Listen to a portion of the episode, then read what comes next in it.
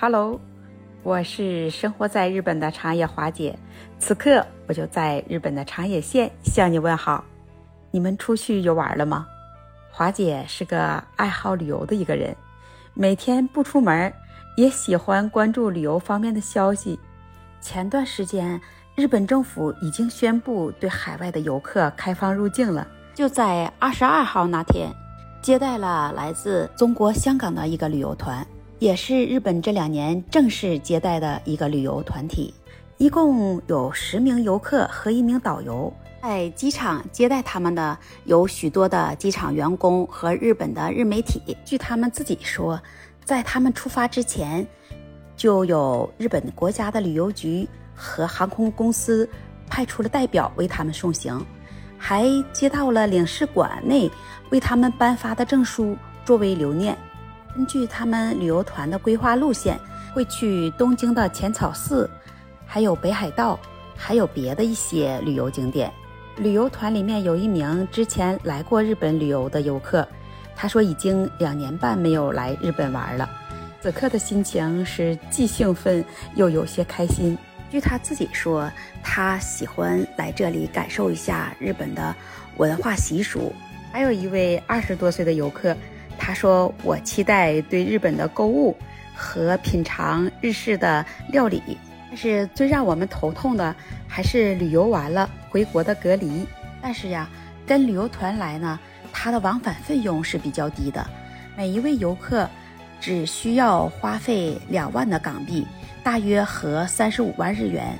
机场里的工作人员是这么说的，他说我们许久都没有感受到这么热闹的气氛了。政府还专门派出了电视节目组的工作人员，会和这次游客。七天的北海道之旅进行全程陪同拍摄。对于入境的游客，日本网友们有了不同的想法。有的说怕引起疫情的扩散，有些担心；大多数的民众还是欢迎中国香港来的这些游客们。其中有位日本大学的教授，他就发表了自己的看法，说希望在日元这么贬值的现状。这些游客可以感受到在日本旅游过程中的物超所值，以此来快速恢复日本的观光经济。本将全球国家按照疫情的发展风险划分成了从高到低的颜色，从红色、黄色和蓝色三个等级，而我们中国是蓝色最低的风险国家，入境之后不需要隔离。即使你在国内没有注射三针疫苗的，也不需要检测了。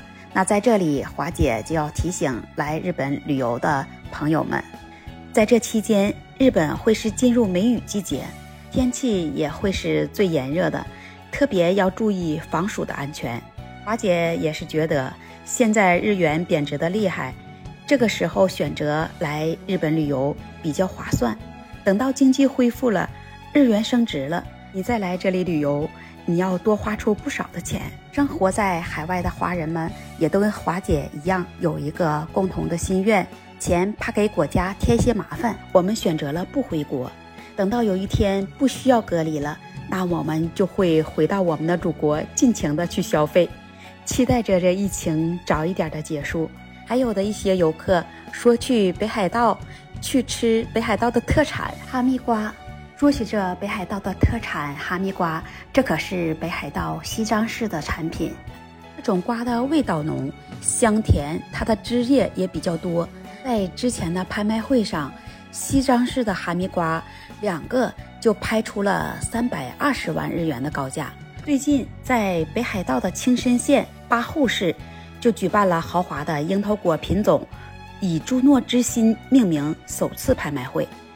在拍卖会期间，最顶级的品牌“青山心跳”，一听这个名字，你就真的会心跳。